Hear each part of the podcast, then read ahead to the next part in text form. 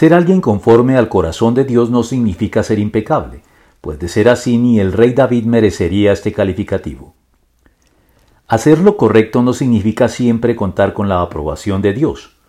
En los libros de crónicas vemos que algunos reyes no hicieron siempre todo lo esperado de ellos, y sin embargo su carácter personal fue elogiado por Dios, mientras que sobre otros que hicieron lo correcto en muchos aspectos, de acuerdo con lo ordenado por Dios, existen evidentes cuestionamientos a su carácter personal. Un ejemplo de lo primero es el rey Asa, de quien se dice que, aunque no quitó de Israel los santuarios paganos, Asa se mantuvo siempre fiel al Señor. Segundo de Crónicas 15:17. Y un ejemplo de lo último fue el rey Amasías, de quien leemos, Amasías hizo lo que agrada al Señor, aunque no de todo corazón.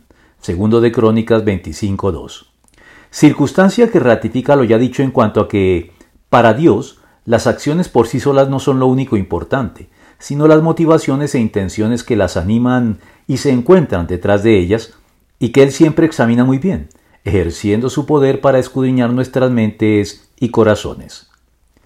Es debido a ello que a pesar de las evidentes deficiencias del rey David en cuanto a sus acciones pecaminosas, como su adulterio con Betsabé y el asesinato de su esposo Urías elitita, en virtud de su sincero arrepentimiento y honesta devoción a Dios, el rey David se convirtió en un referente para todos los reyes en la medida en que, aun en sus peores momentos, no dejó de ser alguien conforme al corazón de Dios, pues, tras destituir a Saúl, les puso por rey a David, de quien dio este testimonio. He encontrado en David, hijo de Isaí, un hombre conforme a mi corazón. Él realizará todo lo que yo quiero. Hechos 13:22.